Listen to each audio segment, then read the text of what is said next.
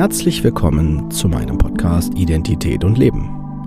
Der Fachpodcast von und mit Kurt Neubersch. Ich bin Diplompsychologe und psychologischer Psychotherapeut. Dieser Podcast soll jeden ansprechen und dabei unterstützen, die eigene Identität anzuerkennen und die damit verbundene Autonomie zu leben. Wenn du dich jetzt fragst, was meint er damit, dann bist du genau hier richtig und ich empfehle dir, hör dir am besten die erste Folge an. Dort vermittle ich die wichtigsten Informationen und auch, was der Podcast will. Ich wünsche dir auf jeden Fall viel Spaß und viele tolle Eindrücke. Los geht's!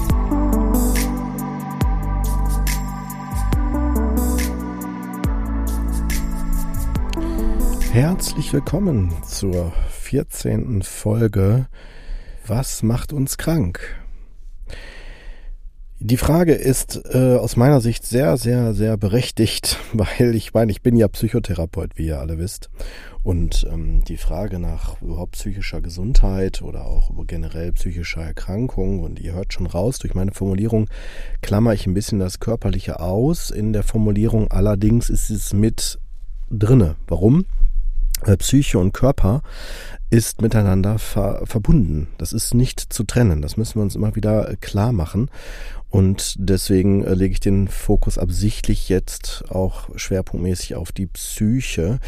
Ähm, das heißt jetzt nicht, dass äh, Psyche gleichzeitig gleichzusetzen ist mit ich bilde mir das alles ein. Das möchte ich nochmal betonen. Also wer das denkt, der sollte sich vielleicht nochmal die sich generell vielleicht informieren darüber, also auch nochmal querlesen oder die Folgen, die anderen Folgen auch nochmal mit anhören. Wenn wir aber jetzt nach der WHO, der Weltgesundheitsorganisation gehen, was ja mit eine Orientierung äh, ja darstellt, dann kann man sagen, dass die psychische Gesundheit definiert ist auf dem Faktenblatt, der auch überall einsehbar ist. Das äh, ist definiert als ein Zustand des Wohlbefindens, in dem eine Person ihre Fähigkeiten ausschöpfen, die normalen Lebensbelastungen bewältigen, produktiv arbeiten und einen Beitrag zu ihrer Gemeinschaft leisten kann. So kann man es wirklich ganz gut formulieren, finde ich, runtergebrochen. Demgegenüber heißt eine psychische Störung, das heißt also, wenn unsere Psyche krank ist oder erkrankt. Auch die Formulierung hört sich schon schräg an, ich weiß. Allerdings geht es jetzt mehr darum, dass wir ein Stück weit versuchen, das ein bisschen einzuordnen und mit Begriffen arbeiten zu können. Wenn wir also jetzt die psychische Störung auch nochmal definieren nach der WHO, steht hier, psychische Störungen stellen Störungen der psychischen Gesundheit einer Person dar, die oft durch eine Kombination von belastenden Gedanken, Emotionen, Verhaltensweisen und Beziehungen zu anderen gekennzeichnet sind. Beispiele für psychische Störungen sind Depressionen, Angststörungen, Verhaltensstörungen, bipolare Störungen und Psychosen.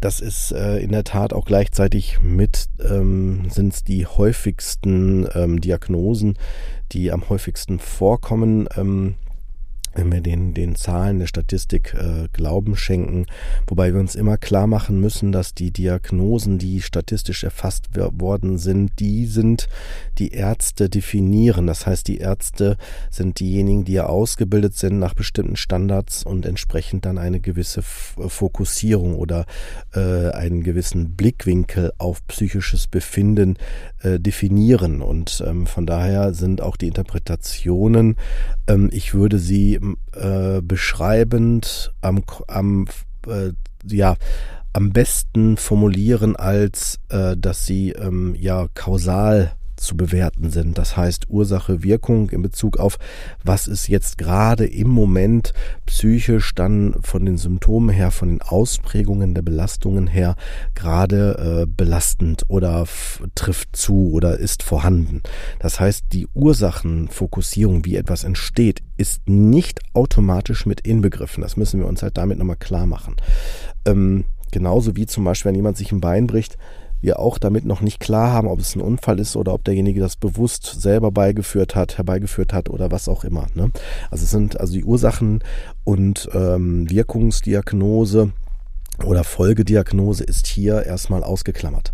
Wenn wir weiter hinschauen, erstmal, was ist psychisches Be ähm, Gesundsein oder was beeinflusst das psychische Gesundsein, äh, wird es definiert. Auch tatsächlich im heutigen weltweiten Verständnis für psychische Störungen einmal über die individuellen Merkmale, die man mitbringt. Man sagt auch Vulnerabilitäten, dann die Umweltfaktoren und die sozialen Verhältnisse tatsächlich kann man das auch so sehen, weil ähm, es wird so, ähm, das ist so dieses multimodale, ähm, sagen wir, Erkrankungsmodell, was man, was man gerne heranführt ähm, dazu. Und äh, ja, okay, das, das ist, ist okay, kann man so, kann man so sagen, weil es halt mehrere äh, Bereiche einbezieht. Das eine, eine ist das Körperliche, das, was wir mitbringen, vielleicht zum Beispiel durch genetische Beeinflussungen, die es ja schon gibt, klar, aber auch natürlich organische Einschränkungen, wie wenn ich ein, sag mal, eine Ader platzt im Kopf und dadurch halt äh, bestimmte Areale im Gehirn nicht mehr versorgt werden und ich entsprechend dadurch eingeschränkter bin in meiner äh, Funktionalität oder in meinem, in meinem, in meinem Nutzen der Gefühle und der Gedanken und so weiter. Und äh, das ist das eine. Das andere ist, was ich natürlich psychisch erlebe ähm, oder was ich generell erlebe. Und das sind so die Schicksalsereignisse oder die Lebensereignisse, die, wenn wir von der psychischen Gesundheit, da steht es ja drin, dass wir sie bewältigen können. Wenn wir davon ausgehen, dass es nicht möglich ist, dann äh, geht es in Richtung Anpassungsstörung, Fragezeichen. Also, dass ich merke, ich kann mich nicht angemessen da darauf anpassen. Ich kann es nicht akzeptieren. Ich kann es nicht richtig integrieren. Ich kann es nicht verarbeiten. Und entsprechend werde ich vielleicht Symptome wertiger. Ähm, wenn wir das ähm, weiter äh, uns anschauen, stellen wir fest, dass ähm, gerade hier bei der WHO, ich bin noch hier bei diesem äh, Sheet, was man runterladen kann, ähm, also man sagt zum Beispiel, dass die häufigsten psychischen Störungen ähm, in den europäischen Regionen der WHO Depressionen sind mit 44,3 Millionen. Man sagt so umgerechnet so, ja, dass so jeder vierte ähm, Mensch ähm, oder vierte, jede vierte Person eine psychische Störung oder zumindest eine psychische Belastung im Sinne von Symptomwertigkeit äh, hat oder im Laufe seines Lebens haben wird. Und diese 110 Millionen äh, im Jahr 2015, die eine psychische Störung haben, das ist eine geschätzte Prävalenz, das heißt also, was das etwas zutrifft, bei 110 Millionen, das sind 12 Prozent der Gesamtbevölkerung. Ich muss euch sagen, ich bin mit, mit solchen Prozenten und, und, und Zahlen immer sehr vorsichtig, weil hier auch mal wieder klar, äh, klar zu machen ist, ab wann spricht man denn von einer Belastung oder ab, ab wann spricht man denn überhaupt davon, dass etwas hier zutrifft oder, oder auch als äh, Belastung oder Erkrankung zählt. Ähm, das haben wir schon auch im Bereich der Diagnosen der letzten Folge schon besprochen die Vor- und Nachteile oder die, die Grenzen dieser Thematik. Und ähm, ja, es ist wirklich schwierig. Aus meiner Sicht kommen wir mit diesen Einschätzungen und diesen Angaben nicht weit. Also um, ähm, um zu verstehen, was in, unter den Menschen am meisten an Symptomen symptomwertigen ähm, Bereichen oder ja symptomwertigen Auffälligkeiten zutrifft, äh, werden wir feststellen, dass es äh, die Angststörung und die Depression aus, ausmacht. Und ähm, wenn wir jetzt hinschauen, von im Sinne von Ursachendiagnose, äh, ist es so, dass gerade viele Forscher sehr vorsichtig sind mit einer Runterbrechung auf ein bestimmtes Ursachenfeld. Ne? Also wenn ihr euch bei Psychotrift Coach, äh, das mache ich mit meiner Schwester diesen Podcast zusammen mit Judith Brückmann, ähm, da haben wir auch mehrere auch Professoren schon da gehabt, die da äh, kritisch Stellung beziehen und ähm, generell kann man schon sagen, dass man in der gerade in der wissenschaftlichen äh, Riege noch vorsichtig ist mit Interpretationen, weil man äh, zu wenig Wissen hat. Und ich muss euch sagen, ich bin der Meinung, diese liegen nicht falsch. Also es macht schon Sinn, ähm, das nicht zu schwarz-weiß zu sehen. Allerdings, ähm, das habe ich auch immer wieder gesagt, auch in meinem Buch formuliert und in den nächsten Folgen. Ab der nächsten Folge geht's los.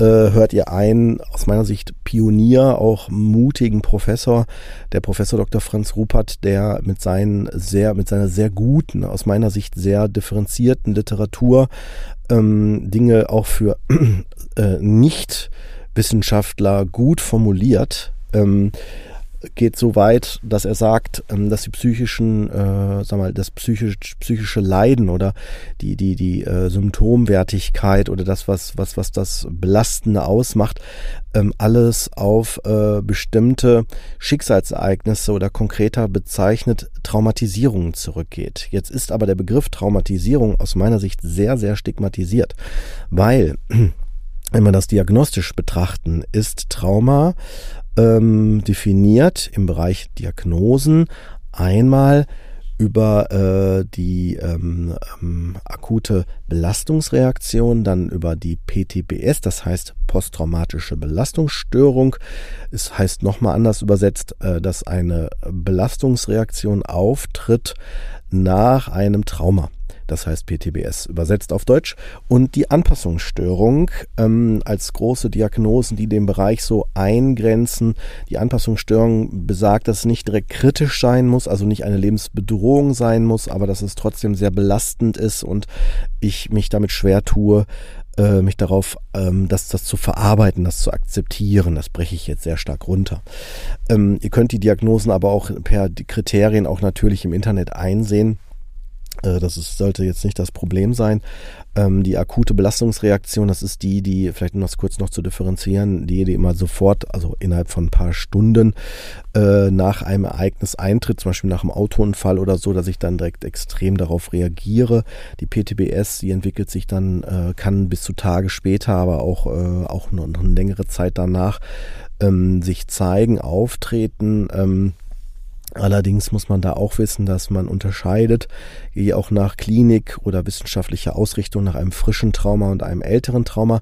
Frisches Trauma, Trauma äh, ist auch per PTBS äh, festgelegt, äh, ist eine, ist, ist etwas, was nicht älter als sechs bis zwölf Monate betragen darf. Ganz streng genommen sogar nur sechs Monate.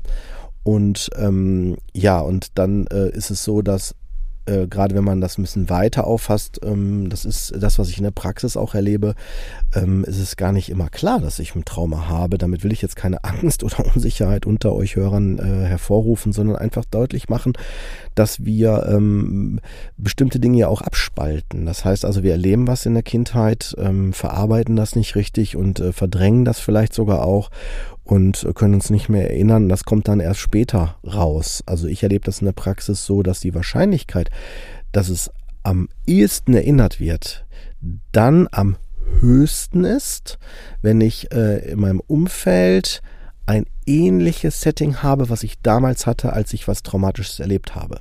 Das ist in den meisten Fällen dann, wenn ich äh, selber Kinder bekomme und die Kinder in ein Alter kommen, was meinem Alter entspricht, als ich damals traumatisiert worden bin, in der Kindheit wenn jetzt setze ich voraus, dass das Trauma in der Kindheit passiert ist. Jetzt werden vielleicht einige von euch sagen, da hatte ich gar kein Trauma. Das ist tatsächlich sehr kompliziert, weil ähm, ja, das kann sein. Klar will ich nicht ausschließen. Ich bin, ich kenne nicht jeden Menschen auf dieser Erde. Allerdings, äh, wenn ich jetzt von meinem Fachidiotenblick ausgehe, ähm, erlebe ich das sehr häufig, dass ähm, die Interpretation, dass ich kein Trauma hatte, ähm, sich dann bei einer gründlichen Anamnese herausstellt, huch, okay, das und das war ja schon nicht ohne.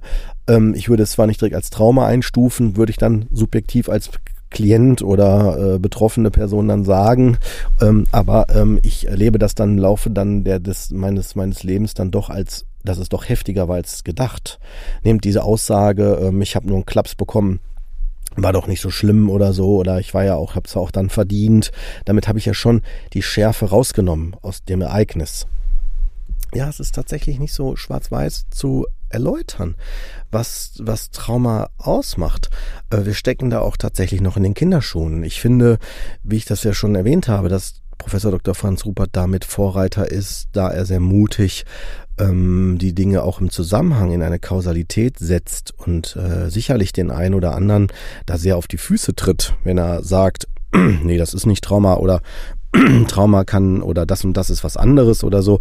Und ich finde seine, gerade seine Arbeit sehr, sehr, äh, ja, wegweisend, weil die auf ähm, ja, praktischen Erfahrungen berufen und in der Ausbildung konnte ich mich davon sehr, sehr deutlich überzeugen.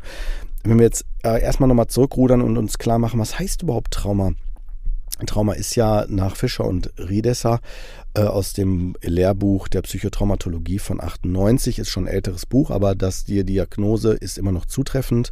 Ne, es ein vitales Diskrepanzerlebnis, also das heißt, ich habe, ich erlebe das lebendig äh, live durch eine unterschiedliche, ähm, also in einer äh, unangemessenem Verhältnis von bedrohlichen Situationsfaktoren und meinen individuellen Bewältigungsmöglichkeiten. Also das, was im Außen passiert, ist deutlich größer und äh, dominanter als das, was ich gerade selber bewältigen kann. Und das bringt automatisch das Gefühl von Hilflosigkeit und auch schutzloser Preisgabe einher. Also ich kann nichts machen. Ich bin dem ausgeliefert und äh, habe dadurch auch eine dauerhafte Erschütterung durch das, was passiert ist in meinem Selbst- und Weltverständnis. Also es verändert sich was. Nehmt das Ereignis World Trade Center ist zum Beispiel so etwas oder Kriegssettings oder wenn jemand verstirbt äh, oder mein Leben bedroht wird. Also es muss was Existenzielles schon sein.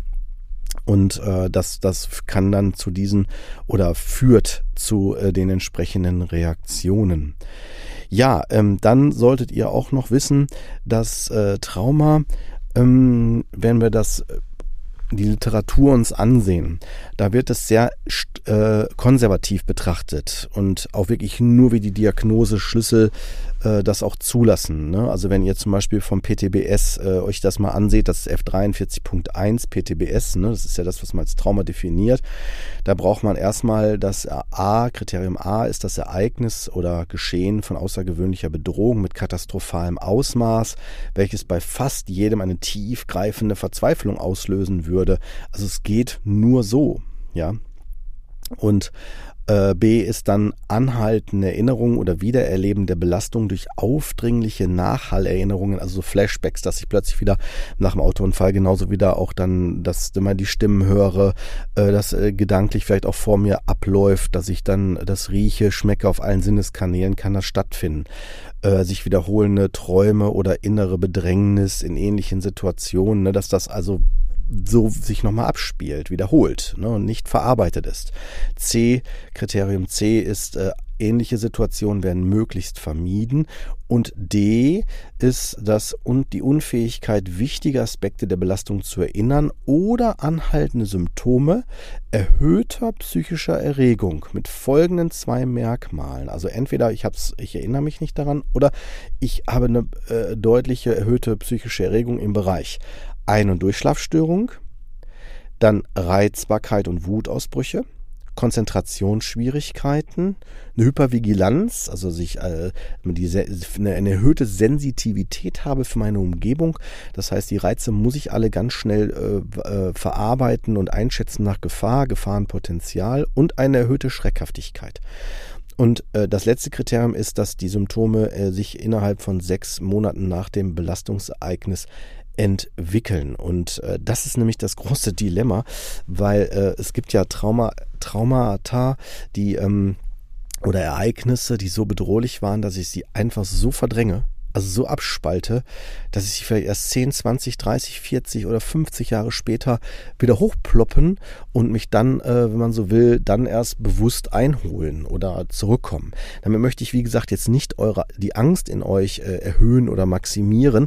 Im Gegenteil, ich möchte euch mehr dafür sensibilisieren, dass nicht die Psyche verrückt spielt, sondern dass alles in uns eh dann, wenn es hochkommt, schon war und wir das als, äh, ich sage es absichtlich so konstruktiv, als eine Chance ansehen können, es zu verarbeiten, jetzt angemessen zu äh, behandelt zu werden darauf. Und ähm, da bräuchtet ihr aber auf jeden Fall Spezialisten, also in dem Fall dann Traumatherapeuten. Diese Phänomene, die ich euch jetzt heute in der Folge genannt habe, machen deutlich, dass ähm, wir schon eine, eine ein, wie sagt man, ein, ein psychisches ähm, Einschätzungskonzept ähm, haben, also wenn wir jetzt von Ärzten ausgehen ne, und Psychotherapeuten, das aber äh, aus meiner Sicht nur dann ähm, eine, eine, ja, eine hilfreich sein kann, wenn wir es reduzieren auf eine ja, Symptomwertigkeit, was gerade aktuell symptomwertig ist. In Bezug auf Ursache hilft uns das System nicht weiter. Auch nicht auf Entstehung. Das ist insofern wichtig, dass ich es nochmal betone als letzten Punkt hier in der heutigen Folge in Bezug auf was macht mich krank. Weil was uns krank macht, können wir grundsätzlich erstmal nicht pauschalisieren. Es ist immer individuell. Allerdings äh, können wir schon festhalten, dass sobald etwas mein psychisches, meine psychische Gesundheit belastet oder eingreift oder auf diese eingreift, negativ, dann äh, bin ich in einer Belastungssituation. Und diese Belastungssituation, wenn sie sehr massiv ist, im Bereich der Traumatisierung geht, und äh, da kommen wir auch noch in Zukunft auf durch weitere Folgen auch noch mal mehr in die Tiefe, ähm, was es da alles für Einschränkungen gibt, äh, ist es für uns möglich jetzt, und damit möchte ich nicht nur euch als Hörer, sondern auch tatsächlich äh, noch weitergehen und sagen, auch in allen Wissenschaftsbereichen ist es aus meiner Sicht notwendig, dass wir über den Tellerrand schauen und versuchen, eine Vernetzung herzustellen in Bezug auf, was macht uns wirklich krank? Also was, was ist der Kern, die Ursache. Und dazu werdet ihr in den nächsten drei Folgen das Interview mit Professor Dr. Franz Rupert hören können, was ich geführt habe mit zu verschiedenen Themenschwerpunkten. Das, ihr könnt das Video sogar auch sehen bei Zoom, äh, bei YouTube. Das ist per Zoom geführt worden, das Interview jeweils. Und ähm, da versuche ich schon mal durch seine Perspektive, durch seine Blick, Blickrichtung äh, euch eine, ja, eine, eine sehr wegweisende Perspektive anzubieten, die ihr euch gerne, bitte, bitte, würde ich euch ans Herz legen, anhört und äh, ja, das auch mal vielleicht kritisch hinterfragt. Ähm, ich bin der Meinung, wir stecken in den Kinderschuhen. Ähm, es zeigt anhand der äh, hohen psychischen äh, Vorkommnisse, dass wir psychische Störungsbilder haben, also Depressionen, Ängste, was auch immer, zumindest wird es ja so festgehalten, habe ich euch ja gerade vorgelesen per WHO. Ähm, das ist etwas, was deutlich macht, dass wir nicht im Bereich der Ursachen äh, Thematik weiter sind oder weiterkommen. Das Konzept von ähm, möglicher äh, Traumatisierung als Ursprung für etwas, das ist ein Konzept, was aus meiner Sicht ähm, sehr plausibel ist, auch gleichzeitig ein sehr äh, hilfreiches ähm, Konzept ist und wirklich ganz, ganz stark in die Tiefe geht. Und ich glaube, dass es deswegen auch viele abschreckt aus Angst, dass man da nicht mehr rauskommt aus dieser Belastungsperspektive und dieser Negativität, die man schnell damit verbinden könnte. Ähm, ich komme wieder zurück kurz zur Metapher mit dem Löwen. Ich halte es absichtlich so einfach. Wenn ein Dorn im Finger ist, wenn der Löwe ein Dorn im Finger hat, und äh, man sagt, komm, wir ziehen den Dorn raus und er hat Angst davor, dann wird er den Finger verstecken. Und immer dann, wenn er mit dem Finger irgendwo gegenkommt, dann hat er den Schmerz. Wenn an den Finger erinnert wird, hat er den Schmerz als Erinnerung. Aber es bleibt alles so lange bestehen, bis der Dorn entfernt worden ist und es in die Heilung überführt werden kann. Diese Metapher ist absichtlich äh, so einfach gewählt. Es ist wirklich viel komplexer. Allerdings äh, könnt ihr euch jetzt auch zurecht fragen, es hat ja nicht jeder einen Dorn im Finger. Das ist richtig. Das war ja auch nur eine Symbolik. Ähm, allerdings ist die Frage, ähm, was ist die Ursache? Und wo kommt das her? Spätestens dann, wenn eine Diagnose, das hatte ich schon mal gesagt, wiederholt wird, also aufrechterhalten bleibt, können wir davon ausgehen, dass wir nicht an der Ursachendiagnose dran sind, sondern nur an einer Symptomdiagnose. Und dann wird sich das auch nicht verbessern. Dann wird es sogar aufrechterhalten. Nehmt diese Gedanken gerne mit und äh, ja, ich würde mich freuen, wenn ihr die, dass euch das Interview anschaut oder anhört und ähm, wenn ihr weiterhin diesem Podcast lauscht, wenn wir auf die Suche gehen, was macht Identität aus, was macht Lebendigkeit aus und wie kann ich da immer weiter in meine Kraft kommen und mich auch weiter entfalten. Ich wünsche euch einen schönen Tag. Bis zur nächsten Folge.